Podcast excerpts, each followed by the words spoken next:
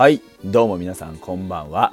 現在時刻は午前1時30分。10月16日土曜日フォックストロットの野球語りたいラジオのお時間でございます。10月15日金曜日の分のね収録になります。皆さん今宵もよろしくお願いいたします。えーと 喉の調子はですね わりかしちょっとねあの良くなくてですね。やっぱりねさあのドラフトではしゃぎすぎたよね。ドラフトではしゃぎすぎた後からねなんかこうちょっと喉の調子が悪いなっていう感じがありましてですね。あの声張ればね 声張ればねいつも通りに声出るんですよ。でも多分ね声張っていくとねだんだんと追い詰められていくと思う。だからちょっとねテンションこくっと抑え気味でね今日は喋りたいなというふうに思います。はい。まあ、とはいってねあの不自然な感じになっても気持ち悪いんでねあの普通に喋っていこうかとは思いますけれども、えー、なるべくね、えー、おとなしくいきたいなというふうに思っております。はい。えーまあ、そんなこんなでですね16時16時じゃない18時からね、えー、札幌ドームで開催されておりました日本ハム対オリックスでございます。えー、結果から言うと完封負けでございました。あれ？昨日も完封負けって言わなかった？ということですね、2試合連続の完封負けでございます。はい。うんと、19回、えー、得点なしかな。ということになるかなというふうに思います。まああのまあ、3発3安打で勝てる試合などあるわけもなくというところでございましてね。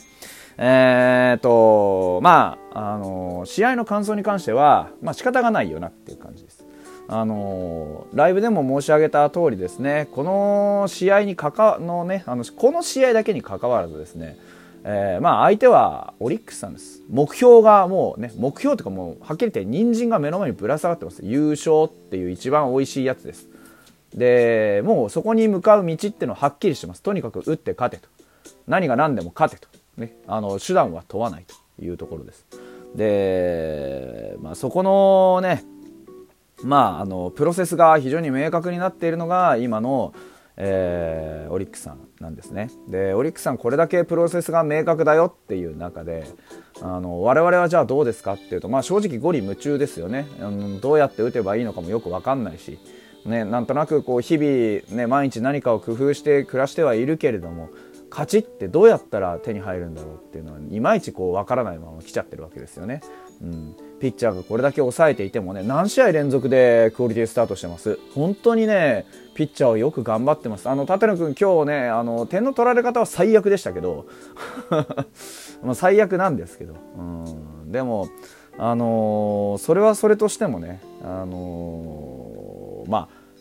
そこだけでね、とどめたってことは、やっぱり試合は作ってますし、本当にあのー、よく頑張ってるなというふうに思います。昨日の伊藤君もそうでしたけれども、やっぱり、あのー、ピッチャーがね、あ整ってきたということで、こうやって惜しいと思える、あのー、試合も増えましたよね。うんまあ、これまではね、えー、これまでとか去年まではね、まあ、ピッチャーもメタメタならばバッターは、ね、メロメロで全然こう、ね、歯車が噛み合う前に歯車がないのではっていうね、うん、そういう状況でしたから、まあねあのー、そこに比べれば本当にうちのチーム見違えるほど今良くなってるなっていうのは全然思います、うん、ですから正直言ってポジですよ、うん、だって惜しいって思えるんだもん。ただねあの野手の側は本当に今一番きついんじゃないかなと思います。本当に打って勝ってもいいけど打って勝つっていうことに今目的を感じられないでしょうから彼らはね、うん、ただとはいえねそのってもらわないと我々としては見てる側としてはね全然面白くないわけですからじゃどうやったらねその面白みは味わわせてもらえるんですか？って考えた時にはやっぱりその僕がね試合中に一つツイートをしました、えー、杉本裕太郎に対してねそのツーランん？スリーランか。スリーラン打たれましたよ。っていう時のあの配球チャートとそれからそれから何回か後のね、えー、浅間君が10球粘ったところかな。の配球チャート。を隣り合わせに乗っけてですね、えー、ツイートしたツイートがあります。そのツイートの意図は何かっていうと、まあ、杉本裕太郎は1球ね初球1球真ん中に入ってきた甘めのフォークを一発で振り抜いてあのスリーランホームランにしました。でも浅間君はあのストライクゾーン内届く球をもうおよそ全てファールにしてで最終的には打ち損じてアウトになってしまいましたというところです。10球粘って、まあ、アウトに取られるというところ。これがね全部ボール球でボール球をひたすらをカットし続けてね粘ったとかっていうんだったらまだしもね何度もあったあの何球もあったね真ん中付近に入ってきたボールですとかあのゾーン内の手の届く球っていうのを、まあ、ことごとくファールにしてで最終的には打ち取られましたっていうこの内容の違いですね。ヒットにしなかったからいいあの悪いと言ってるわけではなくてあのストライクゾーン内に入ってきた甘い球っていうものに対するミスショットが多すぎるという話ですね。これは当然良いことではないんですがあのそこのところ逆に言うとねそこのところさえこれは浅間君だけの話ではないんですけどそこのところさえ、あのー、解消することができれば今日の試合はもうあのー、別に山崎君相手のね先発ピッチャーの山崎君がよ悪かったとは言いません悪かったとは言いませんがそこまでめちゃくちゃ良かったかというと僕はそうでもないと思うんですよねその後のあの継投の時も別にチャンスノーチャンスだったかって言われるとそんなことは全くないと思うんですよ。うんまあ、当然そのね、あのー、3回までね1人のアウトもこう1人のヒットも出せずにというふうに来ましたけどでもどこかのタイミングで捉えられる球って絶対あったと思うんです。側からすると確かにねいろんな、あのー、パッと見ても三者凡退多いなっていう話になりますけどでもね実際の投球内容を見るともう僕は全然、あのーゾーン内でねだって6回で109球投げてるんですよ。そんなに別にね球数も使ってないわけじゃない。ってことは何が足りないんですかって言ったら仕留める能力が足りないんですよね。ここのところさえ改善すればもっとうちのチームあ多分劇的に良くなると思うんですよ。じゃあそのために何が必要かっていうと僕はやっぱりまず最初にストライクゾーン内に来た球には勝負を仕掛けなさい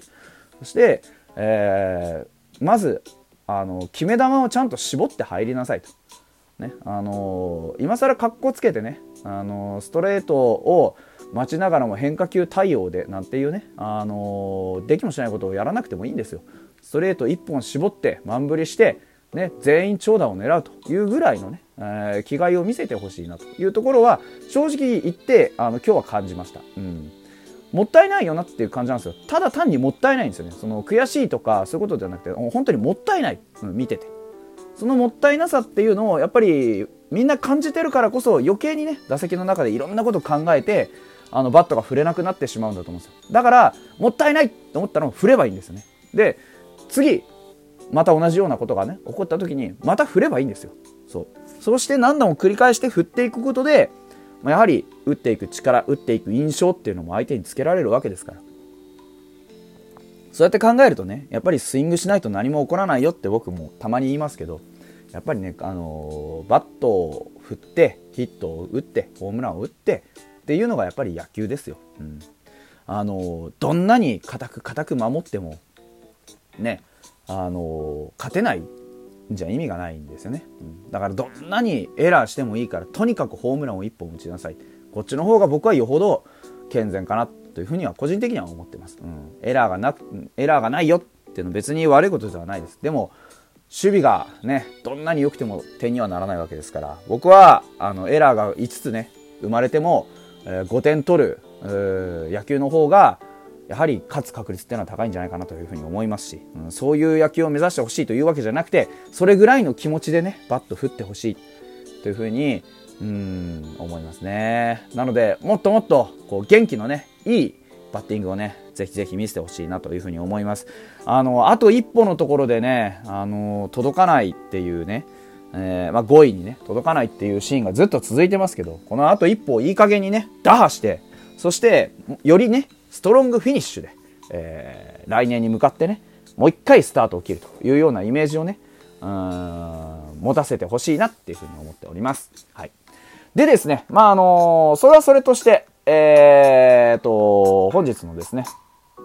うんと、なんだっけ、これ、えー、お便り届いてるんですよ。ラジオトークの方にお便りいただきました。ありがとうございます。読んでいきたいなというふうに思います。ありがとうございます。えー、花さん。花さん？うん。花さんってことにしよう。はい。花さん。えー、楽しく拝聴させていただいています。ありがとうございます。えー、直球の質問です。26日、札幌ドーム最終戦は伊藤君先発はありえますかと。そこまでに伊藤君が10勝をできていないのであれば僕はあると思います。まあ、とはいえね、まだ、あの、暦上は、まあでも、ラスト2回でしょ多分、登板の機会とすれば。26日、うんと、昨日投げて、えー、チャレンジ失敗。昨日？まあいいや。今週投げて、来週投げて、再来週でしょ？まあ、あんじゃないかとは思いますけど、無理やりそこに調整するかどうかちょっとわかんないな。うん。まあ、どうだろうな。ドーム最終戦か、まあでもドーム最終戦、ローテーションが合わないと思うな。うん、多分。うん、多分。わかんないけど。じゃないかなと思うな。うん。昨日投げたじゃないですか。で、伊藤君これまで大体決まったあれでね、あの、来てるから、だから、14投げて、で、前回は、うんと7投げてるでしょ？だから予定通りだったら次投げるの21なんですよね。で21の次は28なんですけど28には試合が組まれてないのでそこは多分ずらすと思うんですよね。でずらすとなったら多分21日に投げたら中1234日で26日に投げないといけなくなるんですよ。ってことはあまあ組み替えたとしても中5日ぐらい空けたいなってなったら多分あのー19か20のどっちかに投げないとそのローテにはならないんですよね、うん、でもそうするとどっちかが中4日中5日とかになっちゃうから多分非常に難しいと思います、うん、ローテの感覚的に難しい。この最終盤でルーキーにさせるようなちょっと登板感覚じゃなくなる可能性もあるんで、うん、難しいとは思いますね可能性がゼロとは言わないっていう感じです。うん非常に予想は難しいですけどね。うんでもちょっと面白いなとは思います。そのアイデアはね。うん、というわけで、はい、ありがとうございました。あのこんなお便り全然お待ちしておりますんでね、あの、質問どんどんお寄せください。それでは、また明日です。